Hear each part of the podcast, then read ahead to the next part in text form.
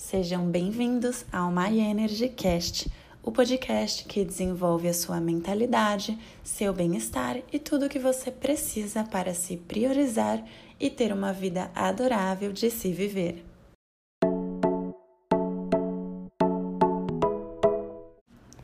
Essa semana o amor está no ar. Segunda-feira foi dia dos namorados, mas calma que eu não vou falar sobre namoro especificamente é só para introduzir o assunto mesmo. Eu sei que alguns namorados comemoraram, outros se sentiram chateados por não comemorar e outras pessoas estão solteiras. Algumas bem consigo e outras no processo. Para você aí que namora e você aí que está solteira, vamos falar sobre amor próprio e como isso de fato funciona no dia a dia? Eu sou a Julia Druziani e o meu propósito aqui é que mais pessoas aprendam a usar a sua energia para realizar sonhos, para ouvir mais a si próprio do que aos barulhos externos e fazer aquilo que ressoa em seu coração. Eu trabalho com desenvolvimento pessoal, sou comunicóloga e trago diversas ferramentas da psicologia positiva, do mindfulness, da neurociência e muito mais aqui no My Energy Cast.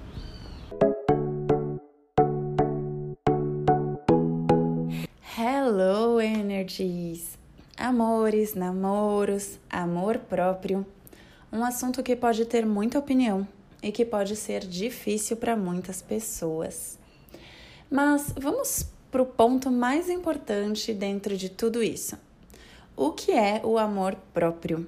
Se você buscar o significado no Google, olha só o que aparece. 1. Um, sentimento de dignidade estima ou respeito que cada qual tem por si mesmo. 2. Admiração ou orgulho excessivo de si mesmo, vaidade, soberba e modéstia. Eu nem vou comentar sobre essa segunda descrição.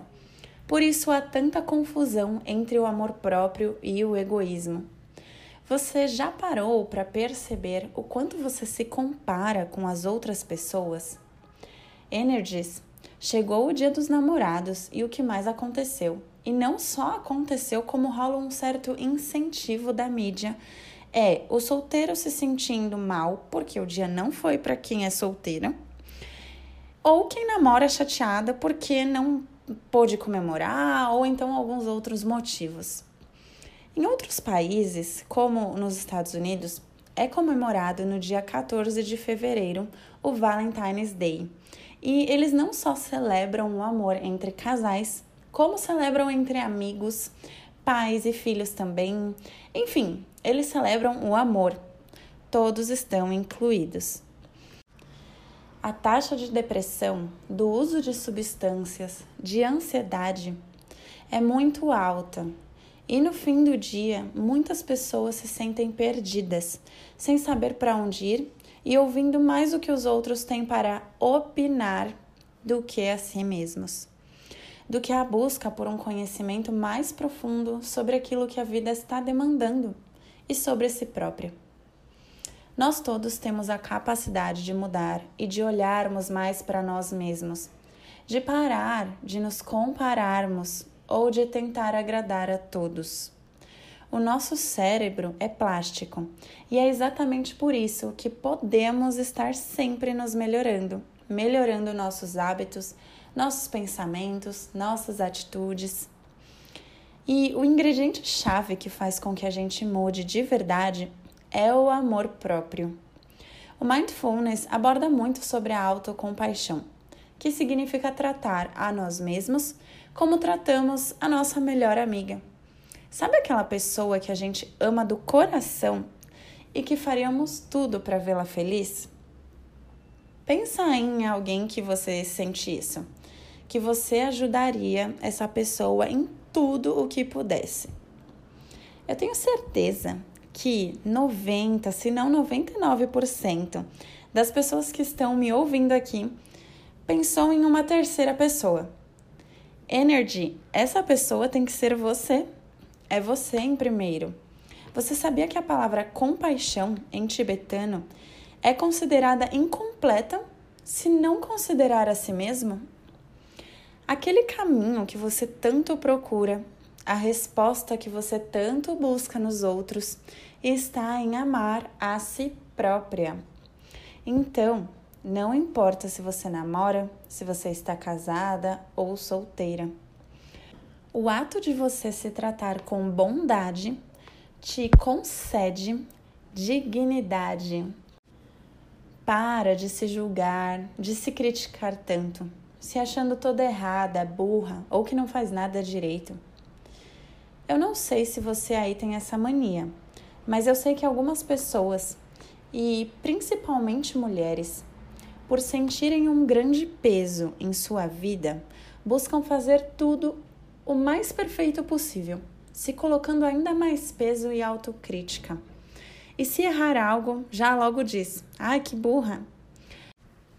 Olha a gravidade que isso tem, olha o que você está transmitindo para você mesma.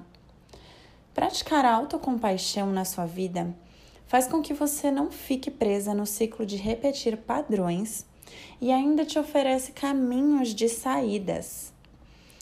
Isso acontece porque finalmente você estará olhando mais para você.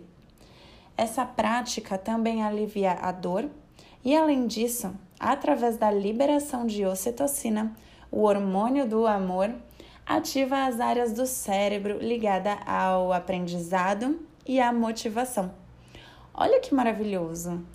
Lembra que eu falei que as respostas que você busca você encontra no amor próprio? É assim que você recebe o que você precisa para mudar, uma consciência maior ou até mesmo aquele ânimo e coragem, sabe? Gente, isso aqui é conteúdo de ouro. Pessoas pagam caro em cursos para receber essas informações. Pesquisas mostram que pessoas que praticam a autocompaixão são mais generosas, adquirem comportamentos mais saudáveis, se tornam pessoas mais resilientes quando estão passando por desafios como o divórcio, têm mais coragem, são mais esforçadas e apresentam melhor desempenho. Então, Energies, anotem isso aqui. Você tem valor sim, você é merecedora. Em vez de, de se chamar de burra, ou de se diminuir, comece a reconhecer o que você faz de bom. Brinde seus progressos, mesmo que sejam pequenos. Mas brinde mesmo, sabe? Pegue a sua taça e faça um brinde a você. Se olhe no espelho, se olhe nos olhos, veja o quanto você é merecedora de coisas boas. Diga isso para você. Se avalie com bons olhos. A autocompaixão não te torna uma pessoa que fica sempre no país das maravilhas, sem perceber a realidade. Pelo contrário, você percebe melhor o que existe dentro de você e a realidade ao seu redor. A diferença é que você se permite não se criticar tanto. Você cria, inclusive, um maior senso de que pessoas erram e acertam, assim como você, e que é possível se perdoar diga para si mesma: Eu te amo e em seguida fale o seu nome. Se você gostou desse episódio, já me segue por aqui e deixe a sua sugestão lá no judruziane.g. Te espero no próximo My Energy Cast toda quarta-feira.